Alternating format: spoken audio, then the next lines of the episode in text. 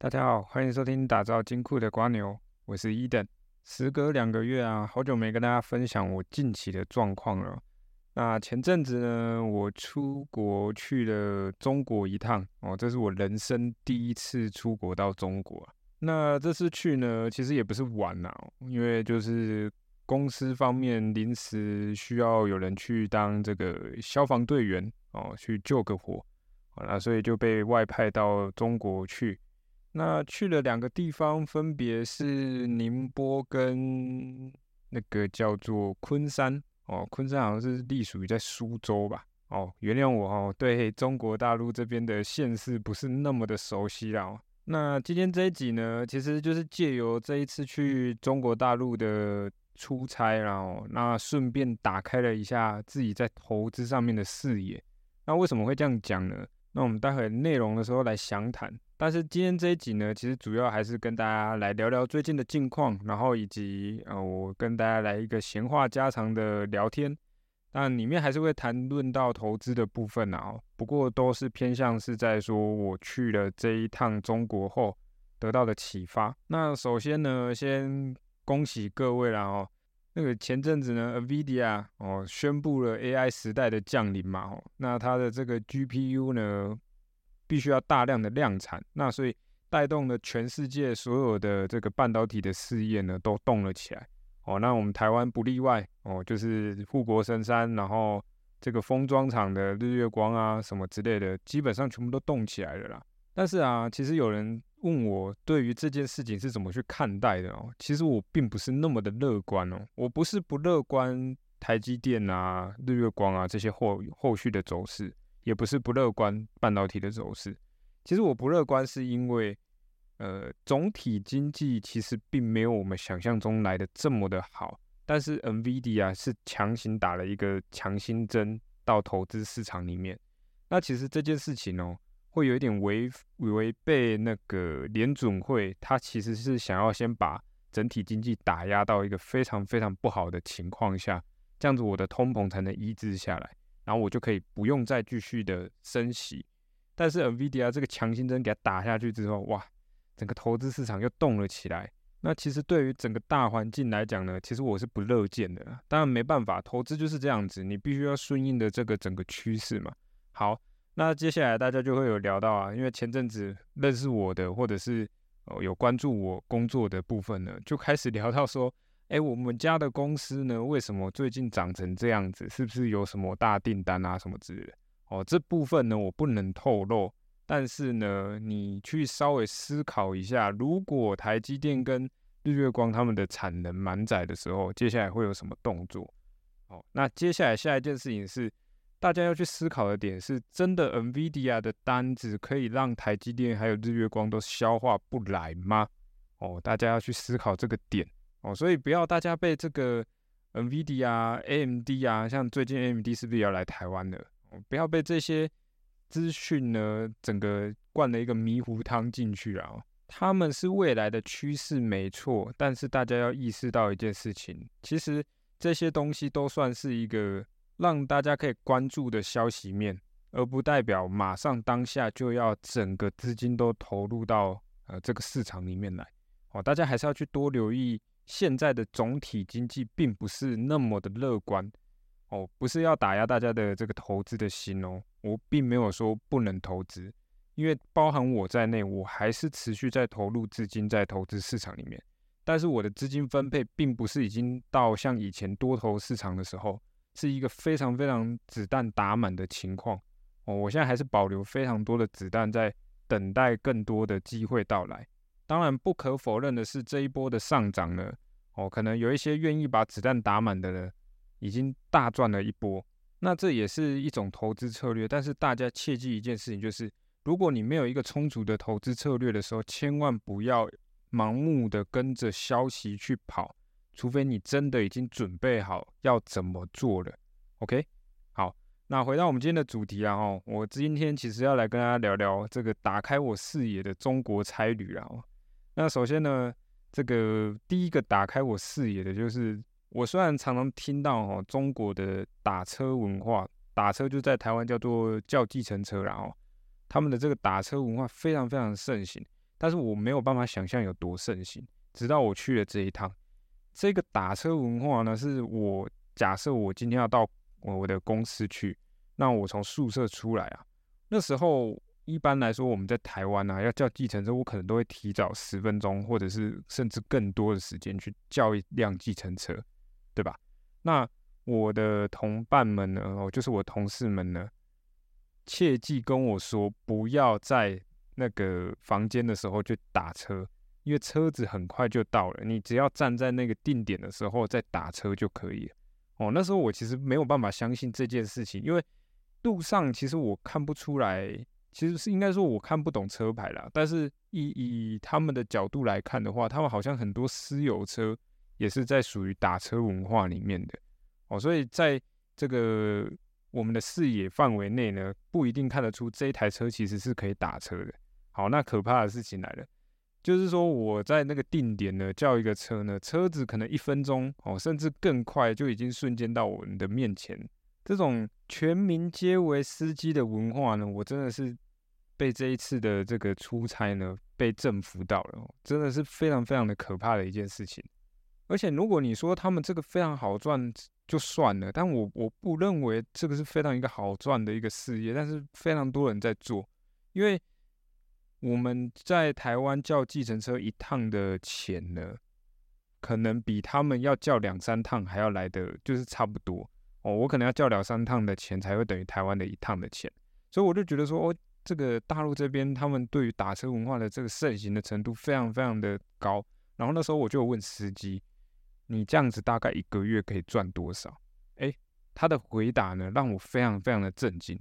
哦，他说，如果景气就是之前景气不好的时候，当然是非常的差，没错了。但是现在随着之前这个，如果在疫情之前，或者是说现在已经景气开始有要复苏了，就是说整个内地他们的那个政策已经不再那个叫什么封领哦，还是什么的，反正就是锁国政策啦。哦，我就叫 锁国政策，因为我突然忘记他们那个叫叫做什么东西了。哦，在这个之前呢。这个疫情之外呢，他们一个月的薪资呢，哦，有时候可以来到四五万的人民币，哦，这非常夸张的一个数字啊。当然了，我问的那个呢是专门在跑机场的啦，因为我这个平常在上班的时候，那些司机其实脸都不是那么的好看。但是如果我今天是在机场的那个司机的话呢，诶，他就非常愿意跟我聊，而且。这边跟大家分享一个有趣的小故事啊，就是那时候呢，我从那个上海，哎，更正，我从深那个昆山，然后坐高铁哦，他们那个叫什么？他们应该是叫高铁吧？反正台湾叫高铁啊，他们那边好像叫做动车还是什么来着的，反正就那个东西到上海的时候呢，我又要从上海再坐车到我的饭店哦，这一段路呢。哦，我的饭店是在那个浦东机场的附近，那是我要回台湾的最后一趟打车的行程。哦，那我是从虹桥高铁，然后到浦东机场。那虹桥其实也有一个机场啊。那那个时候呢，那个计程车司机啊是一个女生，然后她接到我的时候呢，她听到我说我要到浦东的某一个饭店的时候，哇，你知道她兴奋到怎样吗？他兴奋到私讯给所有的那个跟他可能都是做计程，就是打车文化的那个司机朋友们呢，一直在疯狂分享。你猜猜我接到的这位客人要去哪？那他可能一开始没有意识到我有，我可能会知道他他在讲什么。那他非常的开心，我可以完全感觉得出他那个笑容啊，他讲的话都已经从他那个嘴巴那个微笑曲线已经开到最开的那样子。那我就不懂啊，为什么他会那么开心？结果我就好奇心作祟，你知道吗？我就真的受不了，我就问他：“哎，为什么我我说我要到某某饭店的时候，你这么的开心？”然后他就说：“因为我接完你之后，我就可以马上到浦东机场再继续排队。然哦，他们计程车也是要排队，跟台湾一样，就是在高铁站的一些计程车都是排队的。那出于他这么健谈的情况下呢，我就开始疯狂的问他薪资的问题啊，然后整个呃大陆的文化啊什么的啊，当然不免俗啦哈，一定会被问到这个台海之间的问题然后当然我都是一律说，哦，这我不懂，我不懂政治，那那个交给政府们去处理就好，我们就维持我们的民生就好了。哦，我很担心哦，我这一趟去大陆的时候，我真的真的不敢乱讲话，因为其实说真的啦，大家都常常说，哦，去内地啊要小心啊或什么之类，但实际上呢，老实说，哦，以我的个人感受来讲，没有想象中这么的恐怖，只要你不要乱发言。哦，所谓的乱发言，就是你不要讲一些，就是你就是明知这不能讲，然后你还讲的东西。其实他们都有一定的共识，他们其实也知道有一些东西不是他们想的样子，但是他们不能讲。他们其实就是安分守己的做好自己的事情，就不会有人来找你了。OK，然后呢，回到我们这个计程车司机的议题啊，那个司机呢非常开心的跟我分享了一堆大陆的美食啊什么之类的，然后我就无意间发现一件事情。就是这台计程车呢，味道非常的香，哦，不是因为是女生开的关系才味道非常香，它是也有一种新车的味道，所以我就问他说：“哎，你这个是新车吗？然后是什么车子？因为中国大陆有非常非常多我没看过的汽车品牌，我真的是没看过，而且很多外表呢都非常的好看，就是那种很像外表，就是有一种很逼格，就是那叫什么来着的。”呃，跑车的样子啊，或者是反正就是很装逼的那种外形啊，非常的帅。但是呢，就是我念不出这是什么品牌。就算我念得出哦，就像马自达好了，还有那种我没看过的车型，就是因为就我所知，好像马自达曾经在这个大陆这边有做自行的生产，所以他们有自己发出自己样式的一个呃车子吧。哦，我不知道，可能我不清楚这一方面。哦，所以如果有懂的呢，哦，就麻烦纠正我。OK，好，离题了。那个大陆的故事非常的多，如果大家以后想听的话，我还可以继续讲。那我就是要问他说，你是什么车子？然后以及你们对于电动车这件事情是怎么看的？哦，因为其实我我非常想了解大陆电动车文化的这个盛行程度有多高。因为其实老实说啊，我这一趟去大陆啊。我可能十台里面有五台是电动车，然后那五台呢还都是我没看过的。当然我现在已经知道了哦，因为他们有一些那个那个车牌啊，上面是朝代啊，所谓的朝代就是那个那个改朝换代的那个朝代哦，有宋的啊，有秦的啊，然后有唐的啊，然后还有一大堆奇奇怪怪，反正就是朝代来命名的。然后就我所知，那好像是那个比亚迪哦。当然如果有关注电动车市场的话。其实大陆就是两大非常大的知名电动车，一个叫蔚来汽车，然后一个叫做比亚迪。OK，那就是这两大汽车产业，其实在美国都有。哎，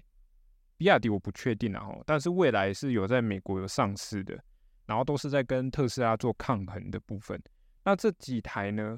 哎，售价呢比我想象中的还要便宜很多很多很多。就是他他说他那一台车呢，好像只要。四五十万台币就可以买了，我就非常震惊了。四五十万呢，台湾四五十万能买什么？好像只能买到重机而已吧，对不对？四五十万，除非你要买二手车，但是它是全新车，然后就非常的不可思议啊！他们的汽车是非常非常的便宜，所以他们的国产汽车会这么的盛行，就是因为我可以，因为我计程车司机嘛，我干嘛一定要买那个高级的车子？我就是要一个生活用的啊。那我生活用的。他也明讲哦，这台车撑不到两三年。哎，呃，更正，不好意思啊，讲错了，这台车撑不过五年。哦，他们都心里其实都知道，五年后这台车就是要卖掉了。但是呢，他们也知道一件事情，就是反正我车子可能都五年后要卖掉，那我买一台便宜一点的不就好了嘛？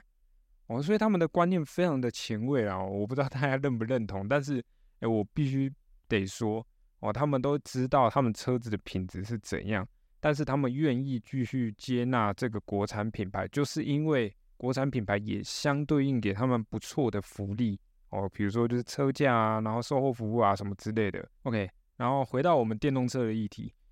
我接下来就发现一件事情啊，中国大陆他们那边啊，对于扶持电动车这件事情，其实已经非常长一段时间了，所以他们其实很多政策的。他们叫做政策倾斜啊，哦，他们一开始政策倾斜就是要扶持国内的电动车，所以你看哦，比亚迪啊、蔚来啊，他们其实的电池呢，都是在准备跟特斯拉做抗衡的部分哦。所以他们如果做得起来呢，诶，为什么特斯拉呢？呃，倾尽全力呢，都想要把这个产线呐，或者是整个呃市场啊，都打进大陆里面。直到我这趟去大陆之后，我才知道马斯克到底在想什么。马斯克肯定是去大陆过，然后发现大陆的市场这么的大，然后大家愿意花这些钱去买电动车，而且政策又倾斜要做电动车。那我这么大市场我不做，我不是笨蛋吗？对吧？我所以。电动车这件事情呢，其实我在台湾的时候啊，我一直都没什么感觉，我一直只是觉得说这是未来的趋势，但是我不知道趋势已经到哪了。我甚至还认认为它只是在一个启动阶段而已。但是我去一趟大陆之后，我发现这已经不是启动阶段了这根本就已经准备迈向成熟阶段了。有多少油车已经被在中国大陆已经被淘汰？真的，你没有去大陆一趟的话，你没有办法想象电动车在大陆有多么的普及。他们连机车，连那个哦，这样这讲到一件事情就最好笑，他们的中国大陆那边呢是不能，呃，可以，呃，是可以红灯右转的哦，更正一下。所以那时候呢，我一去的时候，同事呢就千交代万交代，你千万不要以为你可以过斑马线的时候，就是我绿灯的时候，你就是老大哦。没有，他们没有在让的哦，他们的红灯右转是会直接给你转过去的。所以我有一次站在路口。我我发呆，我不知道我该走还是不该走，就是车子一直动，然后一直右转，一直右转啊！我我可以动吗？我完全没有那个，我我没有概念的，你知道吗？然后最可怕还有一件事情，就是他们有一一种车叫做电瓶车，其实就在台湾叫做电动机车啦哦。但是他们那个电瓶车呢是挂牌的，就是他们没有挂在这个，算是我们，比如说我们每一个牌都有归属人是谁嘛？这台车子是谁？但电瓶车没有，所以呢，电瓶车违规是抓不到的哦。所以你们听清楚一件事情了，电瓶车违规是抓不到的。那大陆他们的，你们也知道，他们的那个摄像头啊是非常的多，他们是用摄像头在抓违规的。所以你不要想说你逃得掉你任何违规的事情，不可能。但是电瓶车逃得掉，所以电瓶车是一个非常嚣张的一个存在，他们是逆向啊。然后或者是人行道啊什么的，全部都是就是照样骑，他们不怕的，反正撞到了也不关他的事。真的，老实说，真的就是这样子。所以我去大陆那时候的时候，我走路我真的不知道我要怎么走，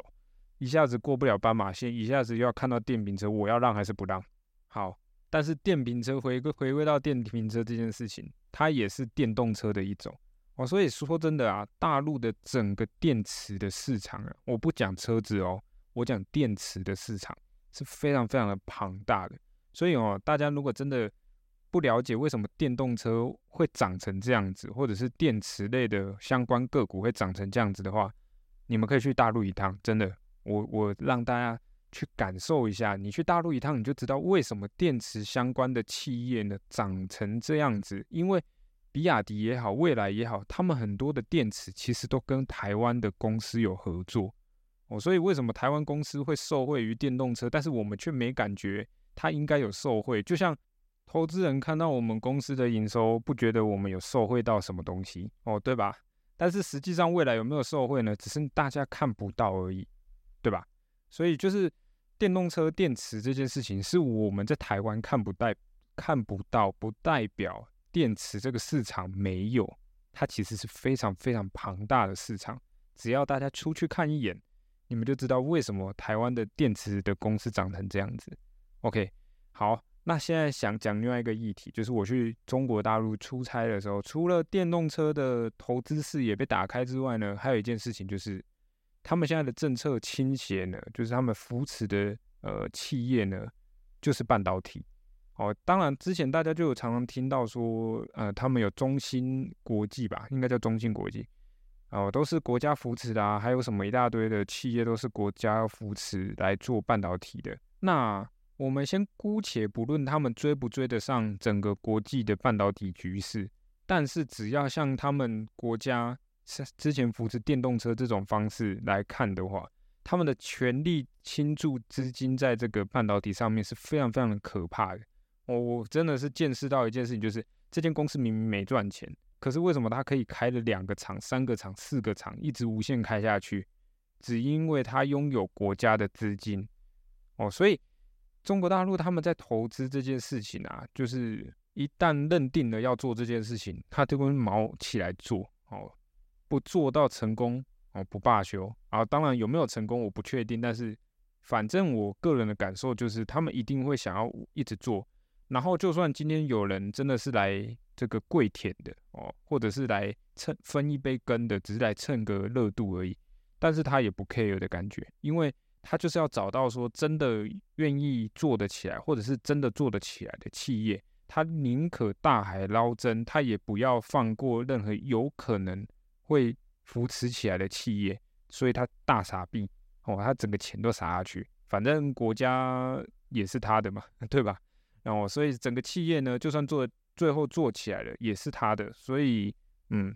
你们懂的，OK。所以在大陆的发展企业上面，或者是在投资项目上面呢，哦，我发现啊，其实大陆的投资比台湾好做很多。哦，所以大家如果去留意观察哦，中国大陆他们现在在发展什么的时候，你们可以反观台湾会不会有受贿的公司？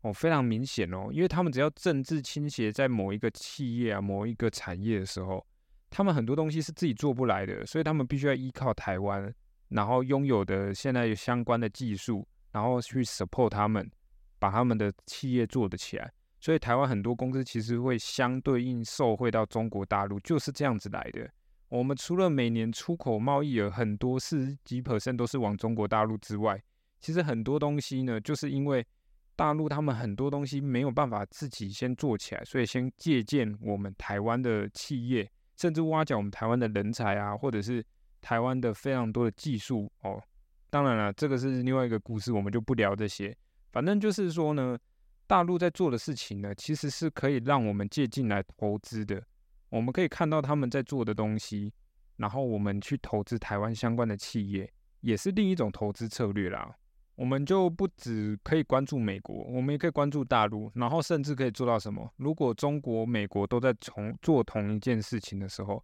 代表这个产业非常非常的强，未来会非常非常的盛行，然后我们就投资这个产业也是可以，这也是一种投资策略，对吧？啊，其实这趟去中国呢，回来我不是那么的开心的点在于说。我去一趟中国，然后这个饮食文化啊，整个生活作息啊，整个被打乱。因为我毕竟是去当消防队员嘛，所以其实很多生活作息是非常非常的不好的。我就是基本上，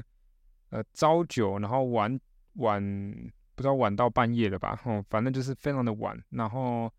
假日他们是没有周休二日的，他们是要上班的。然后除非你的公司是良心公司，不然你得跟着上班。哦，所以